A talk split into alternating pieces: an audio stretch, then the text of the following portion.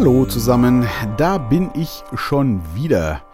Ja, ich habe ja erst äh, vorgestern was eingesprochen, aber ähm, ich lese ja gerade ein Buch. Ich glaube, ich hatte es auch schon einmal erwähnt. Und zwar ähm, ist das das Buch ähm, Schöpfer der Wirklichkeit von Dr. Joe Dispenza. Ich hoffe, ich habe das richtig ausgesprochen. Ich bin jetzt erst so gut in der Hälfte, aber ich glaube, ich kann das ähm, doch schon empfehlen. Es geht ähm, um ja, den Mensch und sein Gehirn. Und im ersten Drittel des Buches wird recht ausführlich die Funktion des Gehirns beschrieben, wie es aufgebaut ist und so weiter und so fort. Das hätte jetzt für meinen Geschmack etwas kürzer ausfallen können, aber den einen oder anderen interessiert das mit Sicherheit auch. Äh, die Grundstruktur war mir wohl bekannt, aber ähm, es geht sehr ins Detail, ist aber ganz, ganz äh, gut geschrieben, also für Laien verständlich. Und ähm, ja, äh, wie gesagt, äh, ist äh, anschaulich zu lesen und macht auch Spaß zu lesen. Für mich hätte es ein bisschen weniger detailliert auch gelangt, sind auch viele Abbildungen dabei und so, aber den einen oder anderen mag das sicherlich ähm, interessieren.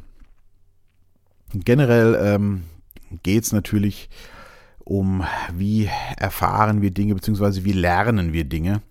Und Lernen im klassischen Sinne der Schule, das ist ja schon sehr lange auch bekannt, äh, wird ja doch schon von vielen Wissenschaftlern inzwischen auch gründlich äh, bezweifelt. Da habe ich auch viel Material schon drüber gelesen.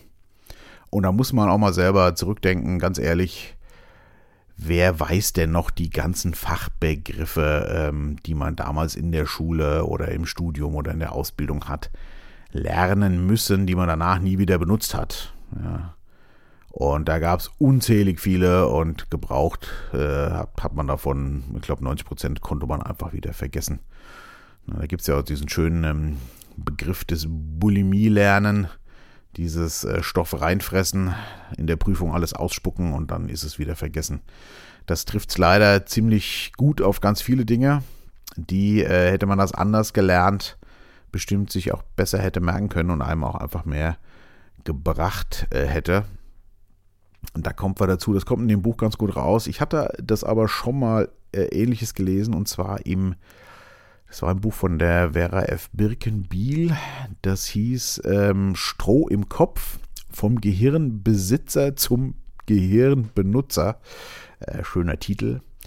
Und da ging es um ähnliche Dinge und auch, äh, wie Schule eigentlich äh, vorbei schult am wirklichen Lernen. Denn lernen können wir eigentlich am besten, wenn alle Sinne involviert sind.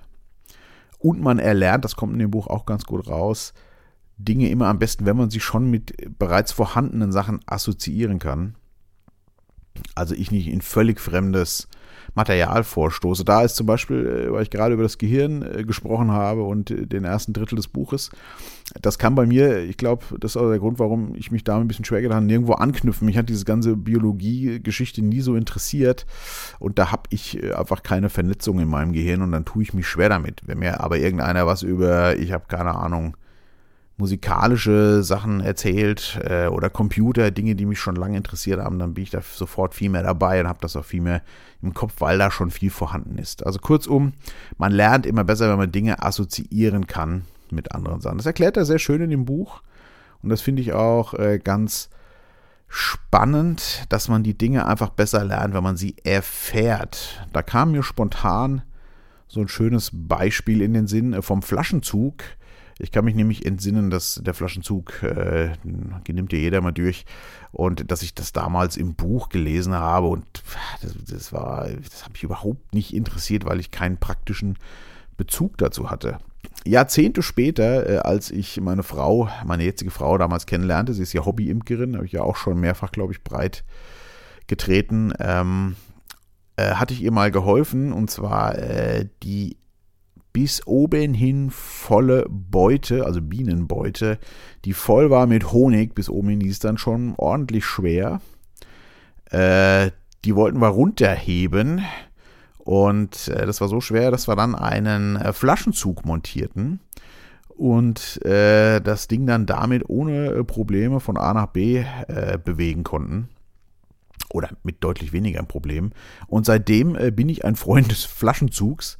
Und das lernt man da viel besser, weil sobald ich an Flaschenzug denke, das kam mir so in den Sinn, denke ich genau an diese Situation. Und so lernt man einfach am besten. Ich weiß, wie der Flaschenzug funktioniert. Ich weiß, was er mir gebracht hat. Und dann auch mit den ganzen Gefühlen, die dabei entstehen. Die Sonne hat äh, warm geschienen. Ich war noch recht frisch verliebt. Und ja, man hat es geschafft, das Ding zu transportieren ohne Schmerzen. Man wurde auch nicht gestochen. Das sind ja alles so positive Erfahrungen, die einem das Lernen wirklich einfach machen. Da gab es auch so ein schönes Beispiel äh, von, ähm, hatte ich mal einen Vortrag gehört, ich weiß leider gerade nicht mehr von wem das war.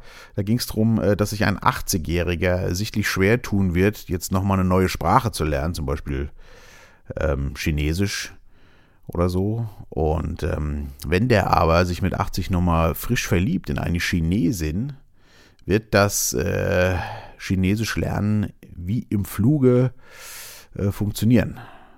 Ne? Weil das einfach wieder mit viel positiven Gefühlen assoziiert wird und dann funktioniert das einfach besser. Ja, das äh, leuchtet mir wirklich ein und das äh, wollte ich hier auch mal kundtun. Das ist wirklich eine, das, das kann man, glaube ich, bei sich selber auch andauernd beobachten. Bei mir zum Beispiel konnte ich das gut sehen, äh, als ich Schwedisch gelernt habe. Das war auch ganz spannend. Früher hat man ja Fremdsprache immer gelernt mit Vokabelpauken. Wer kennt das nicht? Äh, Französisch ging mir immer tierisch auf den Keks in der Schule. Mit Englisch hatte ich keine Probleme. Jetzt, wo ich im Nachhinein drüber nachdenke, wahrscheinlich war es auch da wieder genau das. Zum Englischen habe ich einfach einen dauerhaften Bezug gehabt. Ich war äh, musikfanatisch äh, und die ganze Popmusik, die ich gehört habe, war alles auf Englisch. Ähm, ich habe Computer programmiert, die ganzen Programmiersprachen, das war auch alles, die Literatur, vieles auf Englisch und dann ist man einfach da viel mehr drin, kann anknüpfen und lernt die Sprache ohne Probleme. In Englisch habe ich nie groß Vokabeln lernen müssen oder so. Das hat immer funktioniert und Französisch war immer das äh, nackte Grauen. Auch da sieht man das wieder ziemlich gut, wie ich finde. Ähm, und ich habe dann 2015, das äh, wollte ich eigentlich erzählen, Schwedisch gelernt, ähm, weil ich ja 2016 für ein halbes Jahr äh, dahin bin. Und ähm, habe mir das im Vorfeld angeschaut, habe dann im Internet ein bisschen recherchiert und bin dann auf einen Kurs gestoßen, der sehr gut abgeschnitten äh, hat und den habe ich dann genommen. Und das lief witzigerweise überhaupt nicht mit Vokabeln lernen ab, sondern es ging direkt nur in Schwedisch los und nur mit Bildern. Und man hat immer gehört, also es wurde einem Apfel gezeigt, und dann wurde gesagt, was Apfel heißt. Also es wurde einfach nur in Schwedisch geredet und Bilder dazu gezeigt. Ähm, so wie Kinder einfach auch lernen. Kinder, kleine Kinder sind ja erstmal da, können die Sprache nicht, die sehen dann irgendwas und hören immer wieder, was da geredet wird und assoziieren das dann irgendwann.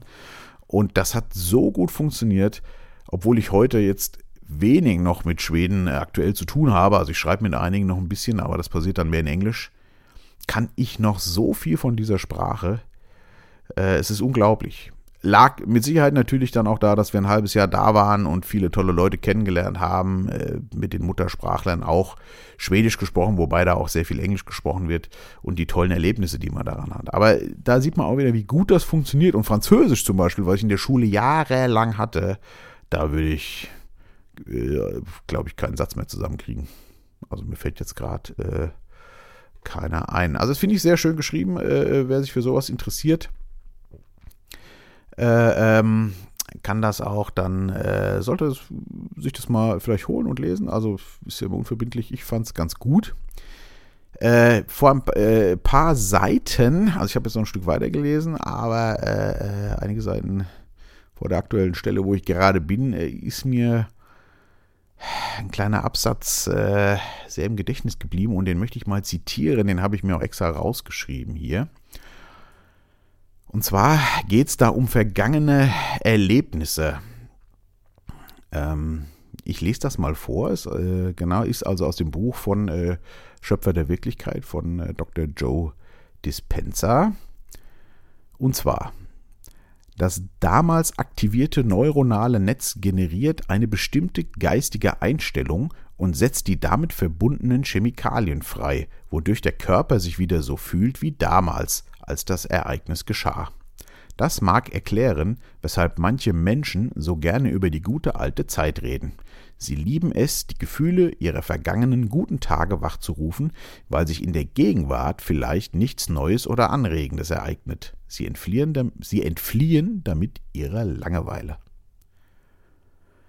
Ja, da habe ich mich direkt ein bisschen erwischt gefühlt. Äh, ich habe ja gerade die letzten Male im letzten Podcast auch noch darüber gesprochen, wie sehr mich das äh, erfreut hat, von äh, den alten Bekannten und Freunden zu hören und die Erinnerung an die alte Zeit, wie, wie toll das war und auch die, die äh, Musik, die ersten zehn Alben, die mich maßgeblich beeinflusst haben und so weiter, wo ich dachte, okay, erwischt.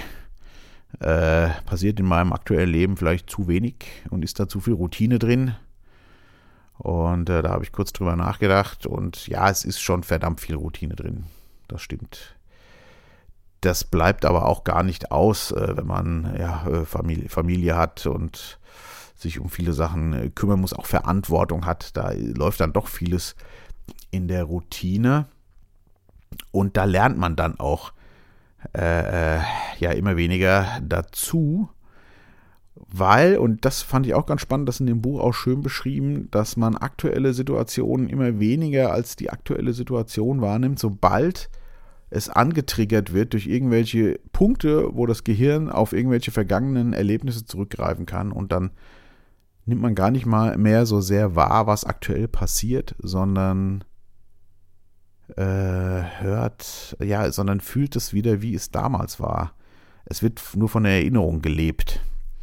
Und ähm, da hört dann das Lernen auch ganz schnell auf. Und ähm, ich habe mich auch in letzter Zeit ein bisschen mal mit hier so Demenz, Alzheimer und so Sachen beschäftigt. Das ist ja doch äh, recht weit verbreitet. Wir haben im Bekanntenkreis auch damit zu tun. Das geht los oder es ging schon vor längerer Zeit los und das wird leider nicht besser.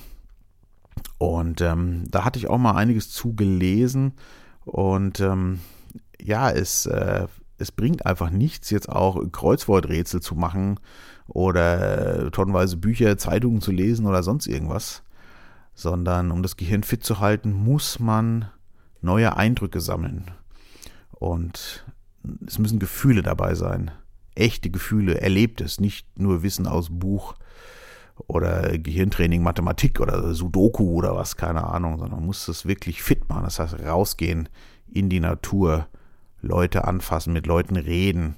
Das, das sind Erlebnisse, die man, äh, die man braucht. Und ich glaube, die große Kunst steckt darin, äh, wo wir wieder bei der Routine sind, in der Routine den Moment wirklich wahrzunehmen und nicht nur in der Routine zu stecken, äh, sondern weiß ich nicht, ich gehe jeden Morgen äh, raus aus dem Haus oder ich gehe jeden Tag äh, bei uns in den Garten und das kann dann einfach von der Routine geprägt sein weil ich wieder die Blumen gieße, aber ich kann auch feststellen, dass die eine Blume sich wieder verändert hat oder die noch schöner aussieht als gestern. Und ich glaube, das hält das Gehirn dann auch wirklich fit, als dann nur noch das Abspulen von Wissen aus der Schublade.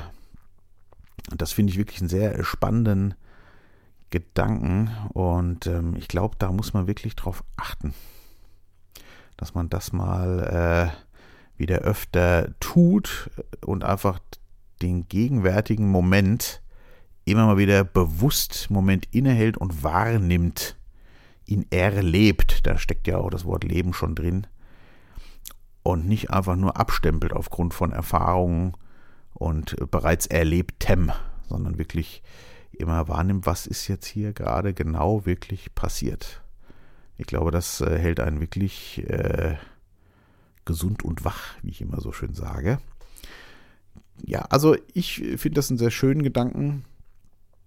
Und ähm, ja, ich äh, kann es nur empfehlen. Also wer sich für sowas interessiert, äh, die Funktion des Gehirns und auch so ein bisschen äh, sein Gehirn fit halten will und auch mal, äh, es ist ja auch so doch so ein leichter Lebensratgeber, auch wenn ich gesagt habe, Lebensratgeber sollte man, oder lese ich jetzt eigentlich nicht mehr so gerne, ist es aber so auch nicht, sondern es geht wirklich um das wie funktioniert das Gehirn, wie funktioniert unsere Wahrnehmung und wie funktioniert das Erlernen. Und viele Momente sind einfach auch so, wie ich die sehe, wie ich sie sehen will. Ja, also wenn ich kann, das Glas kann halb voll oder halb leer sein, das kennt ja jeder. Und es gibt auch Menschen, ich kenne leider auch einige, die brauchen ihr Leid, also die wollen leiden. Und egal wie schön es ist, es muss immer was Schlechtes dran sein. Und das kann sich so sehr vertiefen, dass man da gar nicht mehr rauskommt. Das haben wir auch leider im Bekanntenkreis. Und das ist wirklich sehr schade und ich bin sehr bemüht, dass das äh, bei mir nicht passiert, denn das Leben ist einfach äh, zu einmalig und zu schön, um es sich damit mies zu machen. Genau. Das mal ein paar Worte zu diesem Buch. Ähm, was ich noch sagen wollte, das ist äh, sehr spannend. Ich habe eine E-Mail gekriegt von einer Dame aus der Schweiz, die ich nicht kenne, die äh, meinen Podcast hört. Unglaublich, äh, wer das alles mitkriegt, weil ich mache ja auch gar keine Werbung oder sonst irgendwas. Immer wenn ich einen neuen Artikel äh, poste, dann äh, stelle ich bei Facebook so einen Link ein, aber auch nur sichtbar für meine Freunde. Und wie gesagt, also keine Ahnung, wie sie mich gefunden hat. Ich muss nochmal mit ihr schreiben. Auf jeden Fall hat sie sich bedankt für meinen Podcast und sie mag meine Stimme. Es wäre so angenehm, mir zuzuhören. Auch wieder Danke, kann man selber ja immer kaum glauben, wenn man sich das selber dann anhört, was man da so von sich gibt. Und sie hat gemeint, sie findet auch die Texte so toll.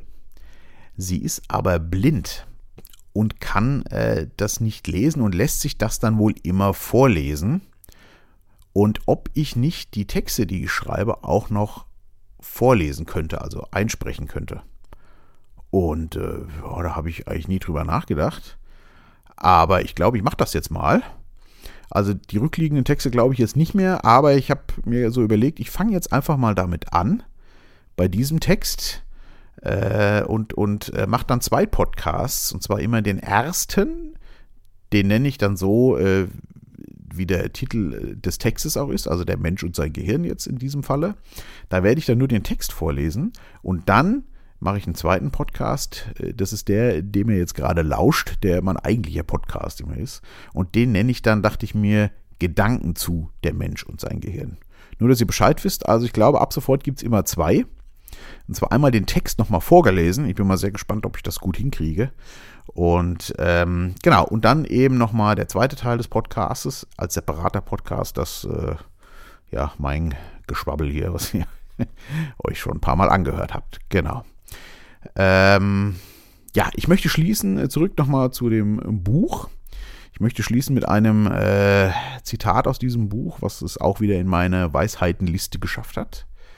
Ich zitiere, die größte Entdeckung meiner Generation ist, dass der Mensch sein Leben ändern kann, indem er einfach seine innere Einstellung ändert. Ist von William James und gefunden habe ich das eben in Schöpfer der Wirklichkeit von Dr. Joe Dispenza. Finde ich ein schönes Schlusswort. So, jetzt aber wirklich ein äh, schönes Pfingstwochenende und schöne Pfingstferien, wer hat. Ähm, wir werden die Sonne genießen und äh, ja, bleibt gesund und wach. Bis bald. Servus.